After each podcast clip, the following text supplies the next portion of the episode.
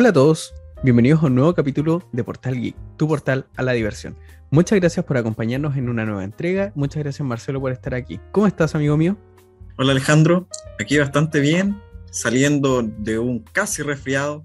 Me estaba a punto de enfermar, pero eh, ataqué las bacterias o la enfermedad, lo que haya sido con harto trigobal. Así que tuve que salir rápidamente de ese casi resfriado. Pero estoy bien aquí, listo para un nuevo capítulo. ¿Y tú, Ale, cómo estás? Me alegra escuchar que estés mucho mejor, atacado bastante fuerte el clima por allá por tu zona. La verdad es que estoy súper, súper contento por dos cosas. Eh, una, hemos tenido buen apoyo, buena llegada con nuestros auditores. Lo único que les podría pedir como, como favor para ayudarnos es que por favor se suscriban. Hemos tenido bastantes interacciones, eh, buenas puntuaciones en las plataformas, pero por favor eh, les pedimos que se suscriban para apoyar este humilde proyecto. Y lo otro por lo cual estoy contento es porque por fin pude solucionar un problema que tenía con Spotify, que no me actualizaba nada del, del podcast, no me entregaba ninguna información adicional y desinstalé la aplicación y la volví a instalar y se, se solucionó todo. Así que muy contento por eso también. El santo remedio, desinstalar, instalar nuevamente. Apagó el router y reinicia el router. La solución. Me soluciona todos los problemas tecnológicos. Me asesoré con las compañías de teléfono. Oye, amigo mío, eh, ya pasando al, al, tema principal de este capítulo, ¿de qué se va a tratar este capítulo? ¿Qué vamos a hablar el día de hoy? Bueno, Alejandro y nuestros queridos escuchas, hoy vamos a hablar sobre un nuevo tipo de consola, que la verdad no es tan nuevo, porque la verdad viene acompañando a la humanidad desde hace mucho tiempo, pero algunos... No tanto, no tampoco. Bueno, no, sí, mira, como, como objeto tecnológico hace mucho tiempo, pero como consola la verdad es que no tanto. Y, la verdad es que esta, esta nueva consola no es ninguna otra que los celulares. Los celulares. Todos tenemos, todos tenemos celular. Todos creo que hemos jugado alguna vez en algún celular. Entonces, eh, tenemos material más que suficiente para hablar sobre la evolución de los juegos y sobre las curiosidades y todo lo respectivo a ello. ¿Qué opinas tú, Alejandro? La verdad es que estoy totalmente de acuerdo. Amigo mío, la verdad es que los teléfonos han abarcado un, gran segmento dentro del, mercado de los videojuegos. Han sido una, consola emergente en, este mercado y la verdad es que desde que empezaron a salir los videojuegos para eh, los dispositivos móviles han abarcado un gran, gran camino, han abarcado gran terreno y la verdad es que han pasado por un proceso evolutivo para bien en algunos aspectos y para mal en otros. Ya vamos a hablar de eso porque en la mayoría de los actuales hay que pasar por la caja chica para, para poder progresar. Y la verdad es que eh, nosotros llegamos a la conclusión cuando estuvimos conversando de esto, de que era prudente dedicarle un, capítulo completo a, esta modalidad nueva de videojuegos, a esta nueva consola que llevamos en el bolsillo, debido a que nos hemos dado cuenta que eh, ofrecen una gran jugabilidad, em, títulos súper atrapantes, súper envolventes, que nos acompañan diariamente y que podemos, por ejemplo, jugar una partida rápida en algunos casos o dedicar mucho tiempo con amigos para poder, no sé, pues pegarnos un ranqueo, por ejemplo, en, algunos títulos que vamos a conversar más adelante, em, o jugar en solitario, ya sea online o offline. Entonces, eh, nosotros decidimos que era buena idea dedicarle un, capítulo completo. Sí, efectivamente. Y es que la evolución de los videojuegos para celulares eh, comenzó como una prueba o una apuesta más que nada, porque finalizada la, década, a la década de los 90, yo creo que la mayoría de las compañías de teléfonos no se imaginaban el boom que iba a resultar ser la, industria de los videojuegos para los celulares, ya que los primeros videojuegos eran bastante, bastante distintos a los que son en, el día de hoy. La verdad es que yo creo que cuando surgió esto de los videojuegos dentro de los celulares, se creó como un, aditamiento adicional, un, extra, una herramienta más que, que tener los teléfonos. No como algo eh, premeditado para la entretención, full, full entretención, sino que era como, ah, tiene, no sé, calendario, tiene blog de notas, incluyámosle un juego rápido. ¿Tú te acuerdas de cuál fue el primer videojuego que, que salió para un celular? Bueno, nosotros no estábamos vivos en, en esa época cuando salió ese primer eh, juego, pero sí, la verdad es que el primer juego que, que salió para celulares fue un juego súper clásico, uno de los más eh, jugados, yo creo, eh, en la antigüedad y hasta el día de hoy se organiza incluso campeonato de, de este juego, era el juego Tetris. El clásico Tetris, el clásico juego eh, adorado por la Unión Soviética. Y este salió para un, dispositivo móvil medio perdido ahí por, por, la humanidad, del cual nunca había escuchado. Y eso que mi familia viene de, de trabajar en compañías de celulares, que es el Hagenuk ME2000 que era un, teléfono de Dinamarca. Ese fue el primer em, dispositivo móvil que presentó un juego en sí dentro de su, de su interfaz, dentro de su sistema operativo, que era bien básico, y era el Tetris, a, contraposición de lo que la mayoría cree que fue el primer juego.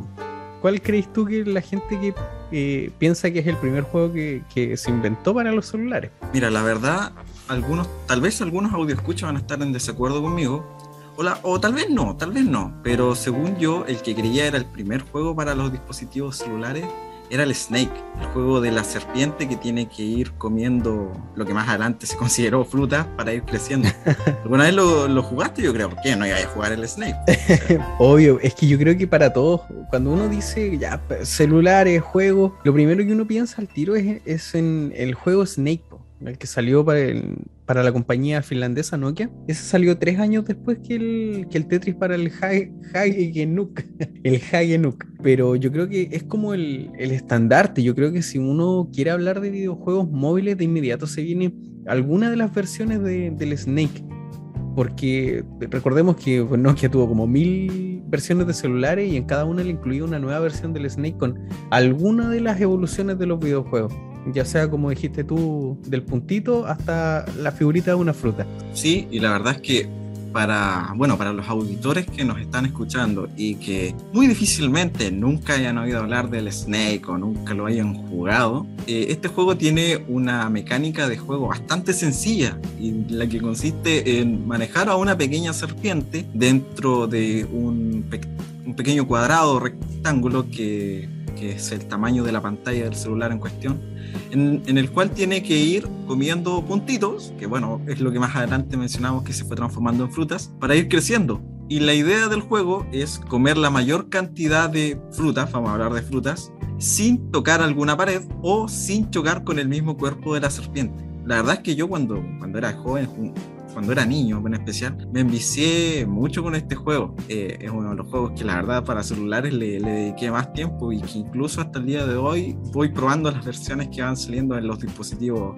eh, actuales. Y ahora ustedes dirán, ¿y por qué tanta importancia? ¿Por qué el Snake? ¿Por qué eh, le están explicando un juego que tal vez eh, todos conocemos ya tanta importancia. Ahora les explicamos por qué. Resulta que este juego representa todo el camino de la evolución de los videojuegos. Representa todo el cambio, ya desde un juego súper básico para pantallas mono iluminadas, que son estas típicas pantallas de un solo color, ya sea verde, azul, naranja, de celulares muy antiguos, hasta incluso los celulares táctiles de hoy en día, con el touch moderno, sí, pues no con el Force Touch, que era un que había que casi con un cincel y un martillo que, tener que hacer funcionar la pantalla. Efectivamente, yo recuerdo que mi primer celular eh, es uno, fue uno de esos típicos ladrillos que sacó la compañía Nokia, que para ese entonces ni siquiera tenían espacio para tarjeta SIM. Los celulares traían incluidos un número y me lo regalaron con el único objetivo de poder jugar al Snake. Y ese celular eh, tenía una de esas pantallas que tú mencionas, Alejandro, monocromáticas era un fondo, por decirlo, de un color verde, verde claro, verde untuoso, eh, con, con puntitos negros. Y eso conformaban a la serpiente y sus paredes y lo demás. Así que es increíble la evolución gráfica que tenemos desde, yo te estoy hablando del año 1999-2000 hasta el 2022, actualidad, o sea, 22 años en los que, bueno, tal vez es un número bastante grande de años, pero eh, si nos podemos analizar, la evolución ha sido bastante grande y considerable. Y ahora si ustedes dicen, ya, pero ¿cómo ese juego va a representar tanto, tanto cambio, tanta revolución? No es que eh, en sí sea, es el juego más revolucionario, sino que es el, el, juego que propicia o que nos evidencia todos los cambios. Cómo pasar al, al, del 2D al 3D. Y como dato curioso, por ejemplo, solo por mencionar alguno, este fue el primer juego eh, multijugador para celulares. El Snake una versión para jugar con un compañero, con dos serpientes. Entonces, esto evidencia mucho lo que es la evolución de los juegos con un, un ejemplo que tal vez todos conozcamos.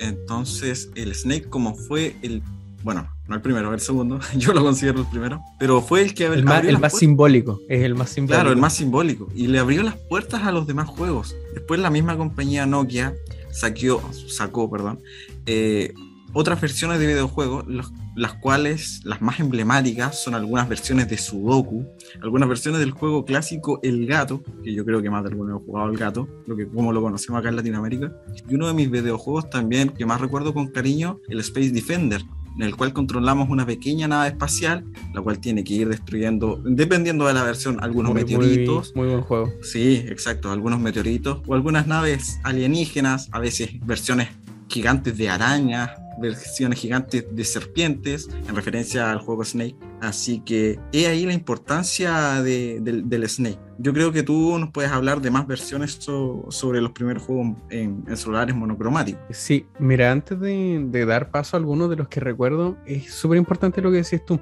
¿Por qué esos juegos tan básicos como el Sudoku o el Gato? Yo creo que es porque en sí representaban simplemente un aditamento extra, como les mencionaba con anterioridad, algo más que tenía el teléfono y que luego fue cambiando y evolucionando. Yo recuerdo que fui más de una compañía extinta ya que se llamaba Siemens. No sé si alguno de nuestros auditores lo, recuerda, que fue una, una, compañía que compitió, por así decirlo, con Nokia en la creación de modelos de celulares, porque vaya que sacaban modelos. Y esta tenía eh, juegos súper buenos. Yo me acuerdo que tenían el Stack Attack, que era como una reinvención del, del, Tetris, en donde nosotros controlábamos a un pequeño hombrecillo como, como que ordenaba una especie de bodega y nos iban dejando cajas que caían desde el cielo. Y nosotros teníamos que ir ordenándola y cuando se formaba una línea, estas desaparecían. Me acuerdo que tenía Siemens eh, súper buenos juegos en ese sentido. Ya contaban con algunos como de, de fútbol súper básico dentro de lo que esta, esta primera entrada de los videojuegos en pantallas monocromáticas. Y así como apareció esa compañía que tú mencionas, fueron muchas otras las que fueron apareciendo en el mercado y desarrollando muchas otras versiones de juegos bastante, bastante entretenidos. Después con el traspaso de la pantalla monocromática a la, a la pantalla de color, los, celulares empezaron a incluir eh, videojuegos preinstalados o algunas versiones instaladas. Yo recuerdo que la mayoría de los celulares Nokia sí o sí traía alguna versión del Snakes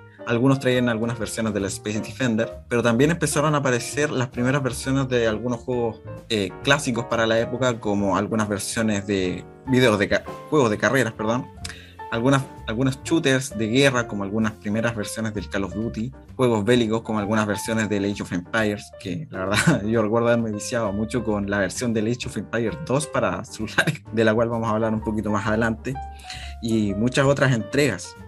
Eh, ¿Tú qué otros juegos te acuerdas de, estos juegos de los primeros celulares cuando la pantalla pasó a ser de color?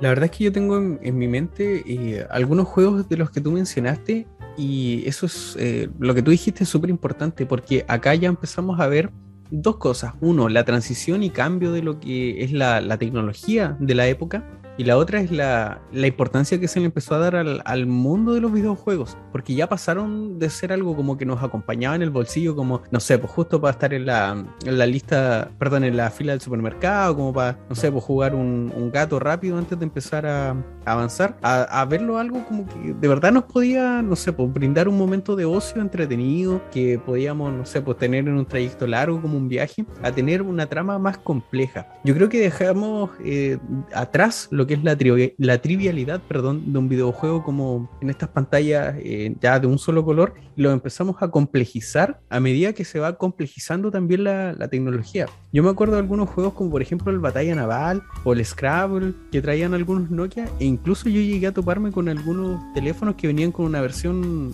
más minimalista de lo que era el Monopoly. Sí, por supuesto. Y además con la, con la aparición de nuevas tecnologías, con la evolución natural que, que le dio el tiempo a, la, a, las nuevas tecnologías y la inclusión de, nuevas, de estas nuevas en los nuevos celulares, fue que se fueron desarrollando nuevos tipos de videojuegos para los celulares. Con esta nueva evolución de las tecnologías, es que fueron saliendo nuevas versiones de juegos para los los nuevos teléfonos que iban saliendo con el tiempo, que no necesariamente tenían que ser títulos exclusivos originales de celulares.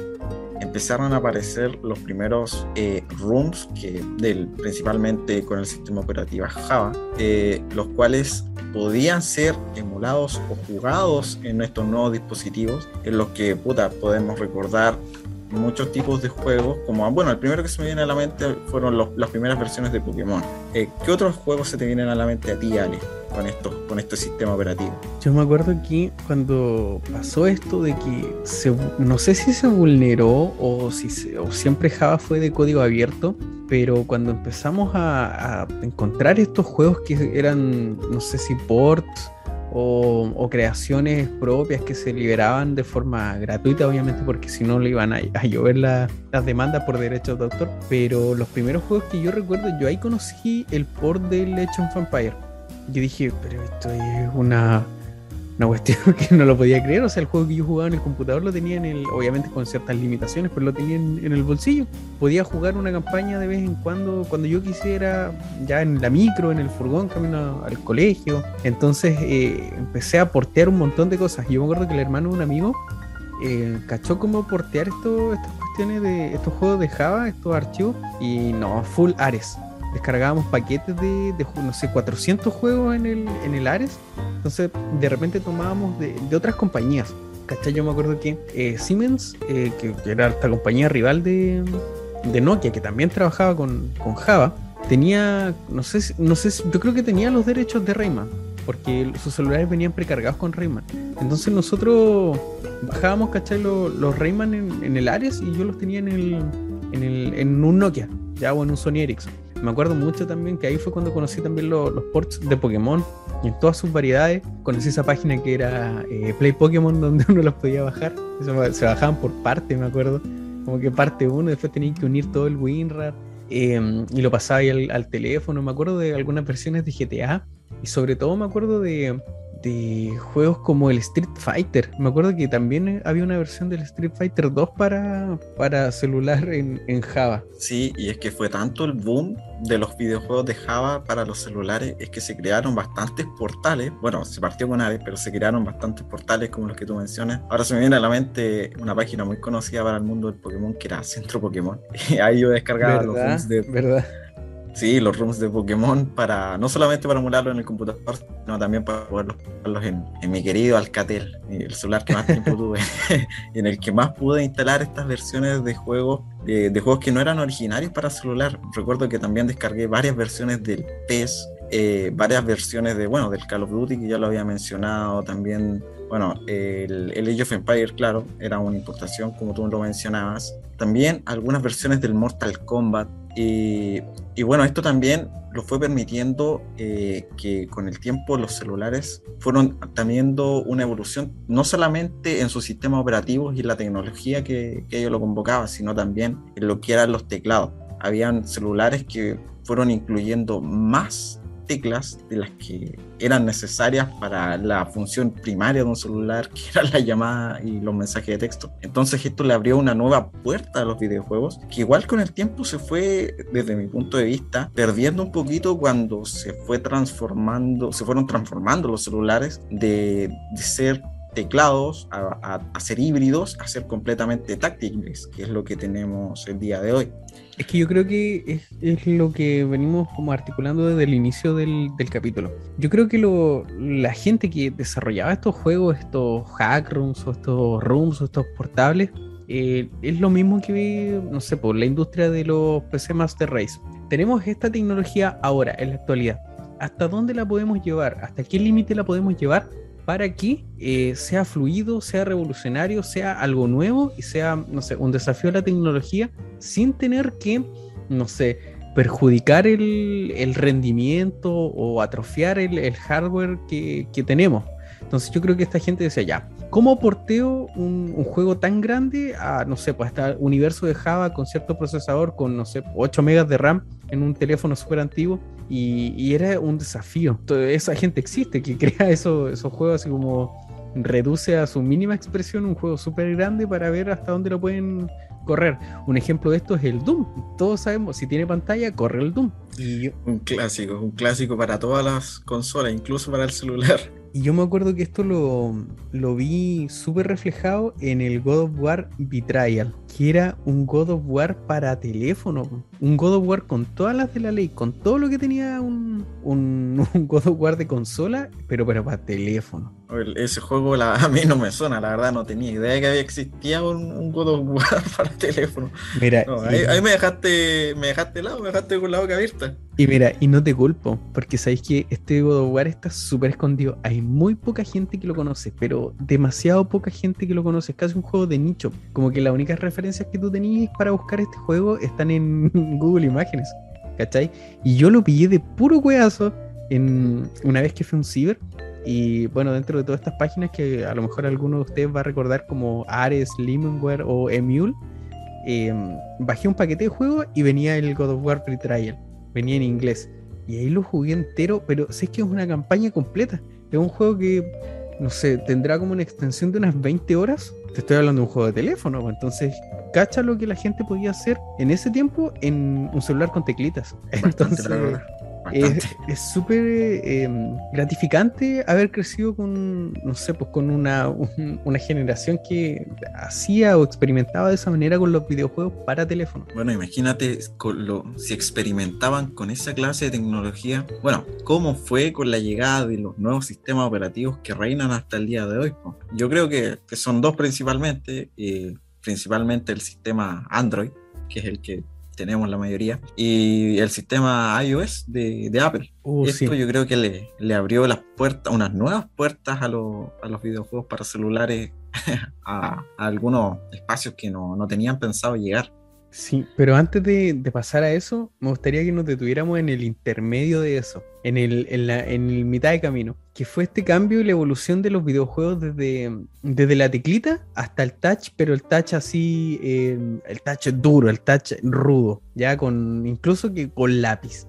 Yo me acuerdo que esa fue una época súper oscura de los videojuegos para, para teléfono porque el Force Touch, que así se llamaba esa tecnología, era muy, muy rudimentaria, perdón. Entonces, como que todos los juegos tenían que ser así súper apretados, tenías que marcar la uña en la, en la, en la, pantalla o el stylus que venía sí o sí con, con esa tecnología en esos celulares. Entonces fue una época de, puros juegos de bolos y de disparos. Sí, la verdad es que los que tuvimos la suerte de tener al, o sea, no de tener, porque yo no tenía, pero de probar algún videojuego en esta, en este tipo de tecnología, la Ford Touch, eh, yo por lo menos lo hacía con miedo, porque el primer celular touch en mi familia lo tuvo mi papá, era un LG, marca LG, que tenía esta tecnología y traía un juego efectivamente de bolos, en el que con un lápiz uno tenía que dirigir la, la, bola para botar los pinos. Pero como dice Alejandro, había que forzar mucho el lápiz sobre la pantalla y eso limitaba mucho también la jugabilidad. Y a veces, como yo mencioné, uno lo hacía con miedo porque lo hacía, se hacía tanta presión sobre la pantalla que uno decía. Voy a romper el lápiz, voy a rayar la pantalla, dentro de la ignorancia que uno tenía en esa época. Y, la verdad es que no estaba tan equivocado porque mucha gente, incluido mi papá, terminaron rompiendo el lápiz que traía el celular, que la verdad era una calidad bastante buena, de la fuerza que a veces se tenía que hacer para, para presionar en, la pantalla del, celular. Y las pantallas esas eran como una especie de como gel, no era como un vidrio, vidrio, era como una especie de, de cristal tipo gelificado que se hundía un poquito, quedaba marcado súper fácil. Lo otro que te quería decir es que el sistema operativo con el que se lanzaron la mayoría de los teléfonos con con pantalla Force Touch era un sistema que se llamaba Symbian, que no destacaba por nada. Ya no era un sistema súper rudimentario, eh, lento, limitado en muchos aspectos. Pero lo que se, se, empezó a hacer con esa, con esa tecnología de Symbian era que se incluyeron aspectos como, por ejemplo, de hardware, te estoy hablando del, del giroscopio, ¿cachai? Que empezaron a, aparecer estos juegos en donde uno podía mover el teléfono y efectivamente ese movimiento tenía alguna repercusión en el juego que tú estabas jugando. Pero como, como nosotros habíamos dicho, como también mencionaste, estos juegos eran súper eh, rudimentarios porque no, no había una fluidez entre, lo que, entre la acción de tu dedo y lo que se realizaba en, la, en, el, en el juego en la pantalla. Entonces, eh, lo que más, de lo que más se agarraron era de esta cuestión del giroscopio. Mira, de hecho, en una búsqueda súper rápida de los juegos para Symbian, más del 70% son juegos de carrera. Entonces, es para puro aprovechar el giroscopio y no tener que interactuar casi nada con la pantalla. O Candy Crush, o puras variantes de Candy Crush. Sí, y saliéndome un poquito del tema, eh, bueno, ni tanto, estos celulares traían las primeras versiones de calibración de pantalla, lo que para algunos, que éramos un poquito toscos y que teníamos dedos grandes, eh, nos costaba mucho porque tener que hacerlo con un dedo cuando no tenías el lápiz complicaba mucho la situación. Entonces se podía estar mucho tiempo calibrando una pantalla. Sí, sí, me acuerdo. Eran con esas crucecitas que aparecían en las esquinas de las pantallas, que uno tenía que empezar a apretar para, para que la pantalla después funcionara de la forma correcta. sí, así a manera anecdótica, a, manera anecdótica te puedo decir que yo me pasaba por lo menos media hora calibrando esas pantallas, porque bueno, se partía en una esquina, luego, no sé, esquina superior izquierda, esquina inferior derecha, centro, después las otras dos esquinas. Y cuando terminabas te volvía a pedir que comenzara. Era por lo menos unas tres veces. Así que no, hay malos recuerdos con ese tipo de tecnología. y eso se podía haber reflejado en un, juego después. Efectivamente. Oye, Chelo, tú que, tú eres más entendido en esto. Echa la ley, echa la trampa. Eh, hablemos de un poquito de las áreas grises que surgieron, bueno, no, no, específicamente acá, pero acá es donde yo las vi más explotadas. Hablemos un poco de lo que son los plagios y, los robos de propiedad intelectual en el mundo de los videojuegos, que yo sin lugar a dudas no había visto un mercado que se aprovechase tanto de esto. Yo creo que donde más vi robos de eh, mecánicas, personajes, historias, tramas fue en los videojuegos móviles. Sí, y lo que pasó es que hay muchos muchos tipos de juegos que tenían mecánicas que para ese entonces eran únicas y eran la primera vez que, se veían. Eh, así por decir algunos títulos memorables, tenemos versiones del Doodle Jump, del Defender, del Fruit Ninja, juegos que fueron un primer acercamiento a lo que se transformarían estas franquicias, tenían mecánicas de juego que no se habían visto antes. Entonces, mucho... Revolucionarias. Eh, sí, revolucionarias, que la verdad claro, no, nunca se habían visto. Y bueno, estos desarrolladores, vamos a decirlo de esa forma para no llamarlos de, de ladrones. Técnicamente sí desarrollaban también. Eh, bueno, sí. Eh, no hallaron otra, otra mejor opción que tomar la, modalidad de juego de, estas entregas. Y vamos a decir que las tomaron como referencia para crear versiones de estos juegos que eran literalmente lo mismo pero con otro nombre. Así por decir algo. Existía el Fruit Ninja, claro, los unos, unos, unos homenajes. Existía el Fruit Ninja, existía el Watermelon Judo, existía el Cut Fruits, entre muchas otras versiones. Yo jugué el Cut Fruits en mi en mi Alcatel multifuncional y porque mi, mi celular no, no, corría el, el Fruit Ninja en ese entonces. Pero así como existía el Fruit Cut, existieron muchas otras versiones solamente de, de esta entrega del Fruit Ninja y como dice Alejandro, de muchas otras sagas de, de videojuegos. Eh, Yo me acuerdo del... ¿Algún, nombre que recuerdes tú? Sí, mire, esto es un, un, videojuego que me acompañó bastante tiempo porque yo lo encuentro súper bueno es un, juego que yo creo que sí rinde un poco de homenaje barra copia de lo que era el Castlevania. Hay un juego que se llama Soul of Darkness, que era para Java y después se porteó a Android, que es un, juego que es lo mismo que un Castlevania, lo mismo. Igual que el Symphony of the Night, pero con otros personajes, otros nombres más que nada, otros nombres y un cambio de color de pelo. Y sería. Y, pero es muy, muy buen juego yo creo que lo disfruté mucho en la época de, cuando fue el terremoto. ¿Te acordás que estuvimos varios días sin luz y, encerrados harto tiempo? Y había que ir a cargar los teléfonos a las comisarías. Eh, no, yo no llegué a ese punto. ya, pues, cerca de mi casa había una comisaría, eh, pero súper cerca, porque quedaba como una cuadra. Entonces yo iba, a iba, a cargar el teléfono, lo dejaba ahí, había un, un funcionario cuidando los teléfonos. Entonces después tenía que ir a buscarlo, ¿no?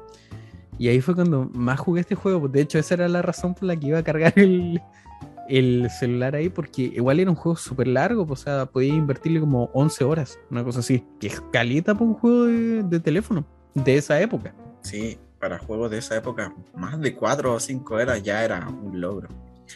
Oye, y así como dato, un dato curioso, uno de los juegos que recibió más eh, homenajes, vamos a decirlo de esa forma, o saga de videojuegos fueron la, saga de, Mario. Mario que tuvo muchas versiones que a veces no, no, se esforzaban en, en, escogerle un nombre nuevo al personaje. Era Mario, el Mario, Mario the Game, The Super Mario Game en los que se, se, controlaba un personaje que efectivamente era bastante similar a Mario, a veces de otros colores, y en el que igual ibas avanzando por plataformas, pero eran muy descarados esos homenajes. Oye, yo creo que esos juegos duraron, duraron a la vista del público minutos, días, porque si hay una compañía que le sigue los pasos en cuanto a celos de propiedad intelectual a, sus productos, es Nintendo. Yo creo que no hay, no hay compañía que guarde con más aparte de Disney, eh, el tema del copyright lo cuidan con mucho mucho recelo todo lo que son sus personajes. Bueno, sí, pero esto de la protección respecto a la propiedad intelectual es algo que ha, tomado mayor fuerza con estas compañías ahora de manera contemporánea. Porque si hablamos de, la época del boom de estos videojuegos, que estamos hablando entre los años 2006, 2007 a 2013, 2014, eh, estuvieron, yo recuerdo, por lo menos en nuestro sitio de, de memoria, todo, todo el tiempo que duró el boom. Pero sí, efectivamente, en, en, lo que es contemporáneo, a partir del año 2016, por lo menos para ser más específico, compañías como Nintendo, compañías como Sony, compañías como Disney, sí, se pusieron, la, se pusieron los pantalones con lo que es la protección de sus derechos de propiedad intelectual. Y es que yo creo que, bueno, más adelante un poquito vamos a hablar de eso, de, de que yo creo que vieron un mercado acá también y ahí empezaron a, endurecer sus su medidas. Eh, lo que te iba a decir con respecto a tanta copia y tanto plagio, eh, pues yo creo que acá pasó un, poco de lo que también es el fenómeno Atari, que es eh, tanto que se podía crear, tanto que se podía generar, copiar o, ya directamente robar ideas, que yo creo que los, los, creadores de estos videojuegos de, de plagio empezaron a, privilegiar, como tú decías, un nombre y una carátula antes de que un, contenido o trama. Entonces, muchos de estos juegos que yo recuerdo que se bajaban, como te digo, eran paquetes de 400 juegos, eran juegos súper vacíos, no sé, un juego de, caminar nomás. Ya, entonces, pues pasa como lo mismo que pasó con, la, con las Atari, en donde licenciaron todo para producir juegos y salían puros bodrios nomás para la consola. Bueno, y retomando el tema que tú estabas hablando, efectivamente, las compañías empezaron a ver que con el, con el tema de desarrollar juegos para, para los celulares había un tremendo negocio. Y es por eso que con, con, el paso de los tiempos se empezó a incluir el pago en los juegos. ¿Tú recuerdas algún videojuego que haya, el primero por el que hayas tenido que pagar por algo? O, a ver, partamos desde cero. ¿Tú alguna vez has pagado por algún juego? Sí, invertí mucho dinero, pero en juegos ya más contemporáneos. Yo. Ah, ¿Sí? Bueno, sigue, sigue la, tu idea, ¿no? Yo invertí mucha plata en, el PUBG Mobile. Yo me acuerdo que ahí fue donde empecé a, por primera vez a, invertir en juegos de celulares. Ya había invertido en otro, en otro tipo de juegos, pero eran de, computador. Pero yo me demoré bastante en meter la tarjeta de crédito a, a un juego con, en mi teléfono. En, en, computador sí pagué mucho antes. Y yo creo que acá pasa igual un fenómeno que es el pay to win.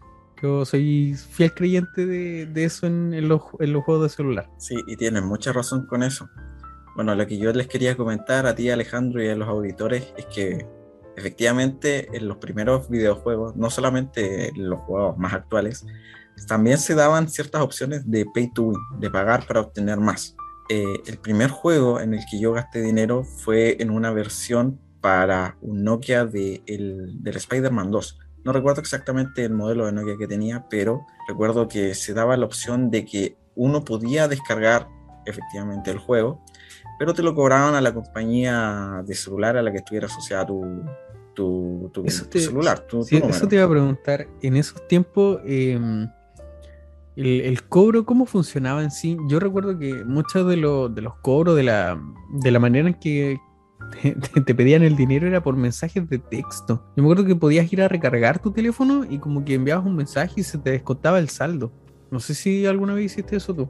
Sí, eso era para las versiones de prepago. Yo por lo menos siempre manejé versiones que, que tenían planes y en los cuales no necesitabas hacer esa recarga que tú mencionas, sino que simplemente seguías los pasos que, que, te solicitaba el celular y después venía el cobro de la boleta a fin de mes. Y ah.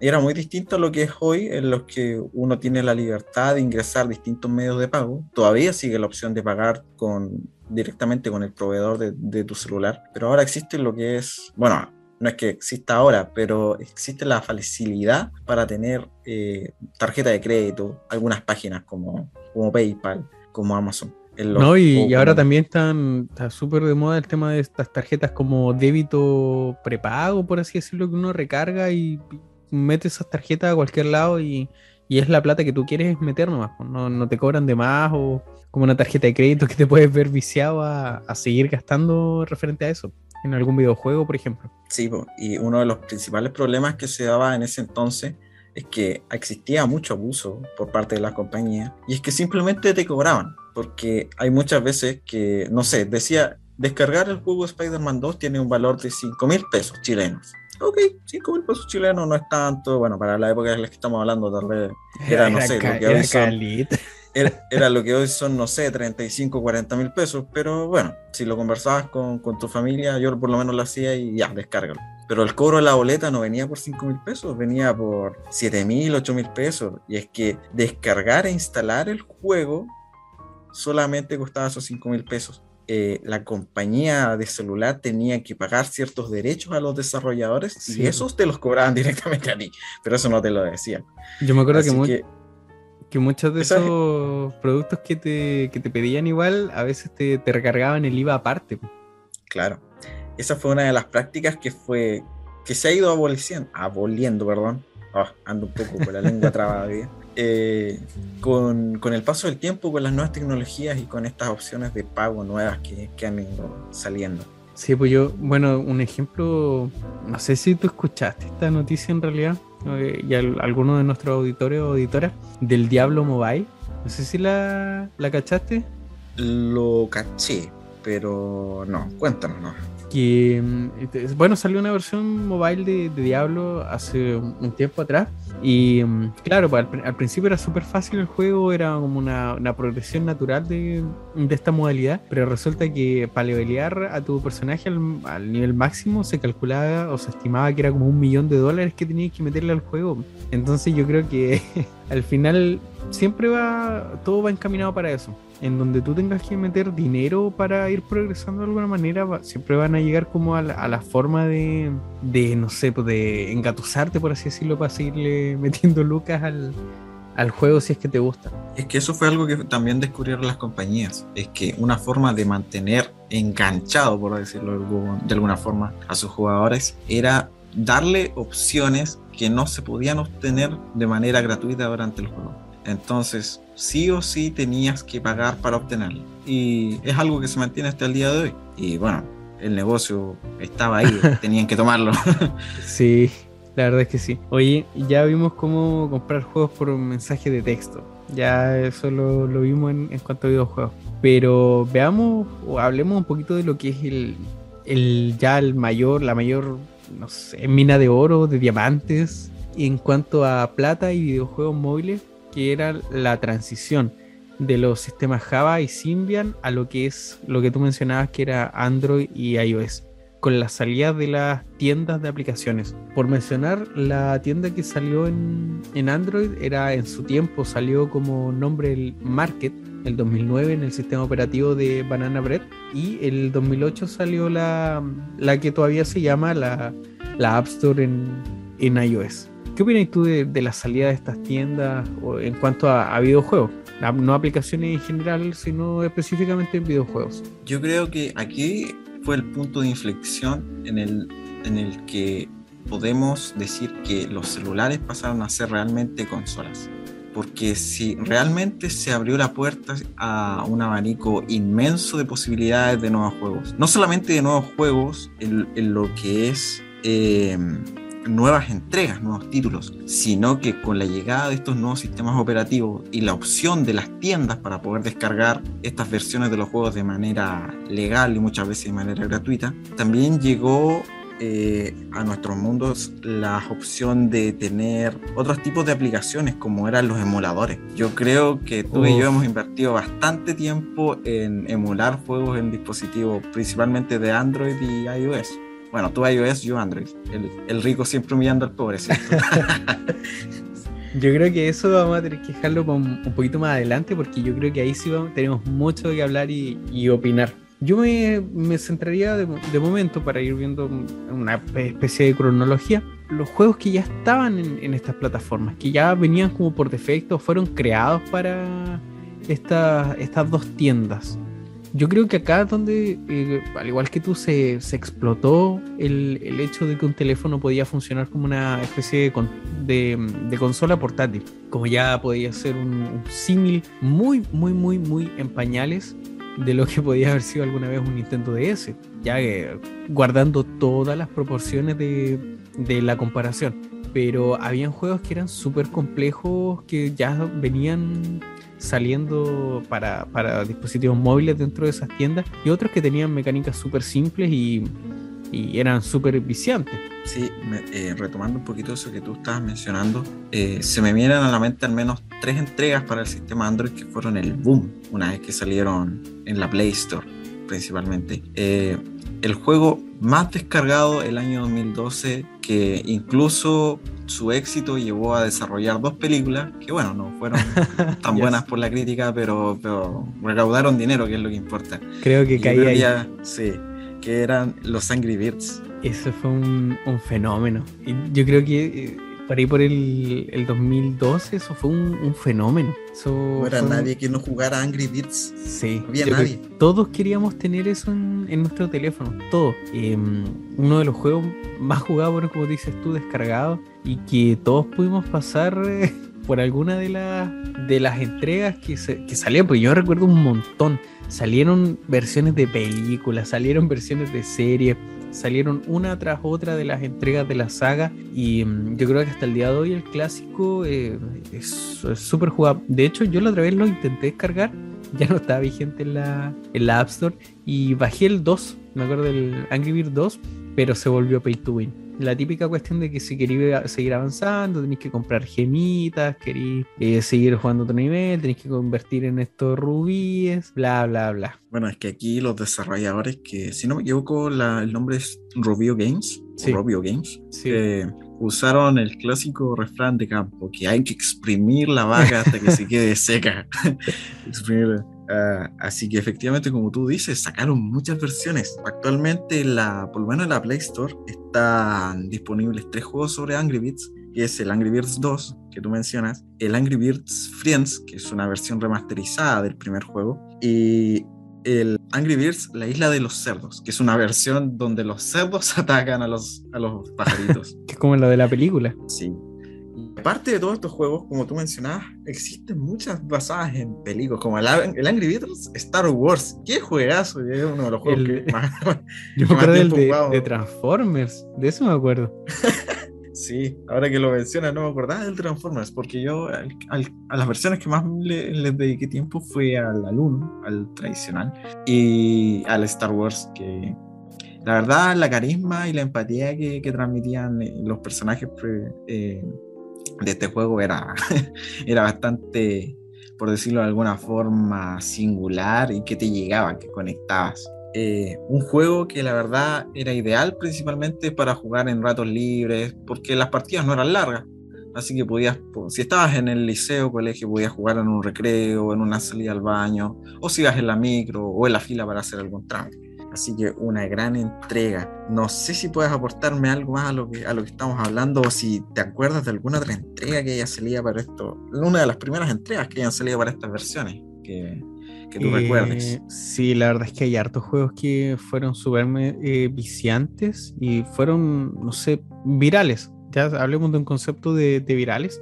No sé si te acordáis de, bueno, tú mismo mencionaste el Fruit Ninja, que es un juego súper súper jugado eh, que nosotros le dimos como bombo en fiesta en la media. Todos andábamos mm. jugando con el Fruit Ninja. Eh, no sé si te acordáis también del Zombie Tsunami.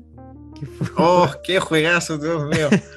qué juegazo, uno de los pocos juegos que terminé eh, durante los horarios de almuerzo del liceo. Ah. sí, pues, habían hartos juegos buenos y, y bueno, habían unos de, de una jugabilidad súper simple, como lo que era el, el Angry Birds. Y también me acuerdo del Geometry Dash para teléfono, que también era un, un, juego que se volvió muy viral. Principalmente por una de las cosas. Una de las cosas principales que lo volvió muy viral fue no solamente la jugabilidad, sino el espectro musical. La cantidad de temas electrónicos musicales fueron lo que principalmente llamó la atención del público y lo que sumó para darle tanta popularidad a esta entrega. Sí, y bueno, a lo que iba con, con este, esta comparación era que en estos dispositivos móviles existió esta dualidad de juegos súper simples y otros juegos que eran súper, súper complejos, ya sea en trama o en gráficos. Eh, me acuerdo de juegos, por ejemplo, como el juego de Iron Man. ¿Te acordáis que cuando lo jugamos en la mesa, cuestión pedía, pero gráficos, pero a toneladas? Yo me acuerdo que tenía un, buen teléfono en ese tiempo y aún así lo corría, pero súper mal, súper pixeleado. Por ejemplo, estos, estos juegos de guerra que habían, igual eran súper demandantes en gráficos, como por ejemplo el Modern Combat 5. Habían juegos que eh, exigían demasiado para, mm, para cualquier dispositivo móvil. El hardware eh, se veía súper exigido en, en, ese sentido. Y eh, eso por el, apartado gráfico.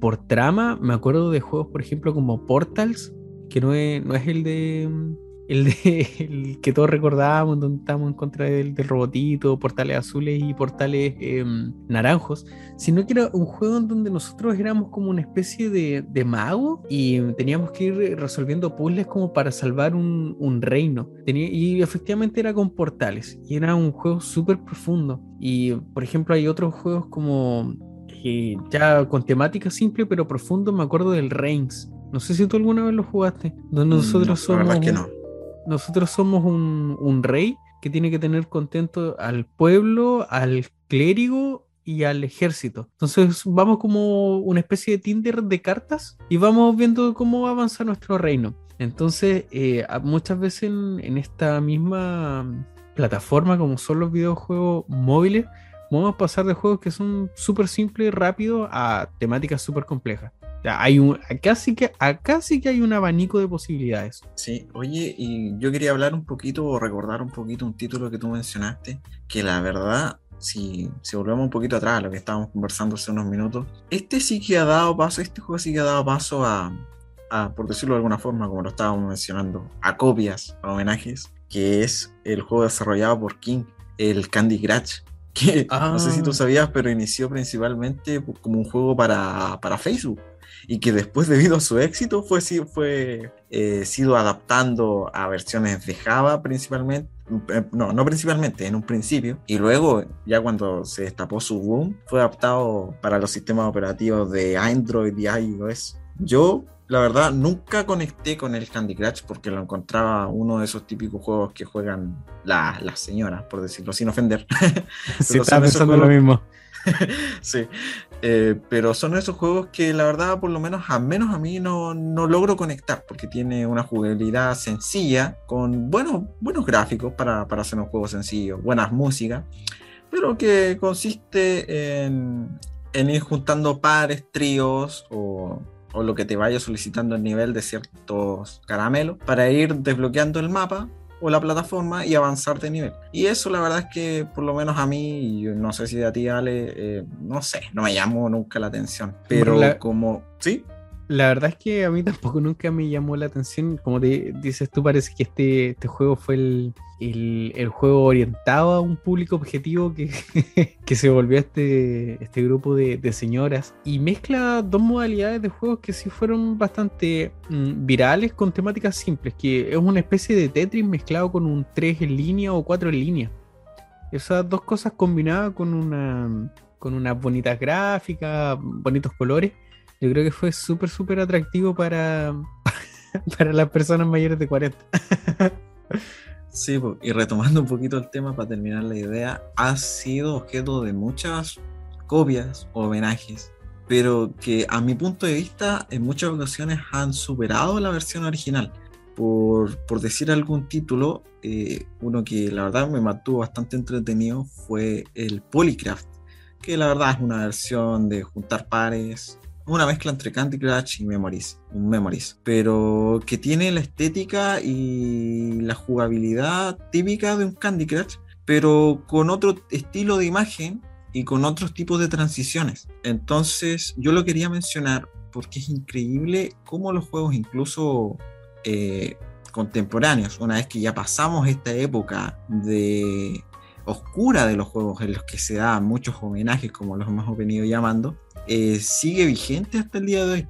Incluso tiene bastante, bastantes problemados a los desarrolladores en lo que es batallas legales sobre derechos de autor.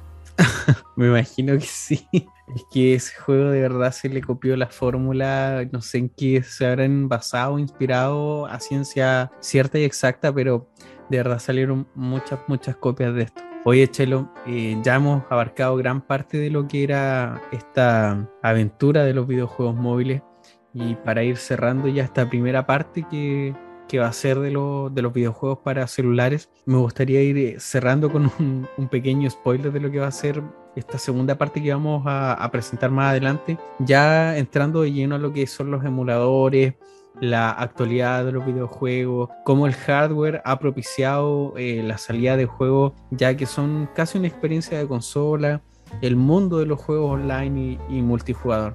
Así que les agradezco a todos y a todas las que se pasaron a escuchar un ratito este capítulo y muchas gracias por acompañarnos en esta charla. Bueno, me suma las palabras de Alejandro, la verdad es que nos queda mucho por hablar la verdad es que estoy muy emocionado de grabar la segunda parte porque vamos a hablar de uno de mis juegos favoritos para lo que es los celulares, pero no vamos a hacer adelanto sobre eso. Alejandro ya sabe de lo que estoy hablando. Así que les doy desde lo más profundo de mi ser, si nos acompañaron hasta este punto, mis más sensatas agradecimientos y abrazos. Les recuerdo que si tienen alguna duda, comentario o sugerencia, nos la pueden hacer llegar a las redes sociales mi TikTok como arroba portal-geek-podcast o también por nuestro canal de YouTube en donde nos llamamos Portal Geek Podcast. Eh, por mi parte, eso es todo lo que tengo que mencionar por ahora, Alejandro. Fue un gusto hablar nuevamente contigo y grabemos luego la parte 2 porque puta que tengo que hablar ahí. Ahí sí que me voy a explayar. La verdad es que yo también estoy emocionado. Muchas gracias nuevamente. Les recuerdo por favor que si les ha gustado hasta el momento lo que va haciendo este pequeño proyecto, por favor se suscriban en nuestras plataformas. Eso nos ayudaría mucho y nos vemos en el siguiente capítulo.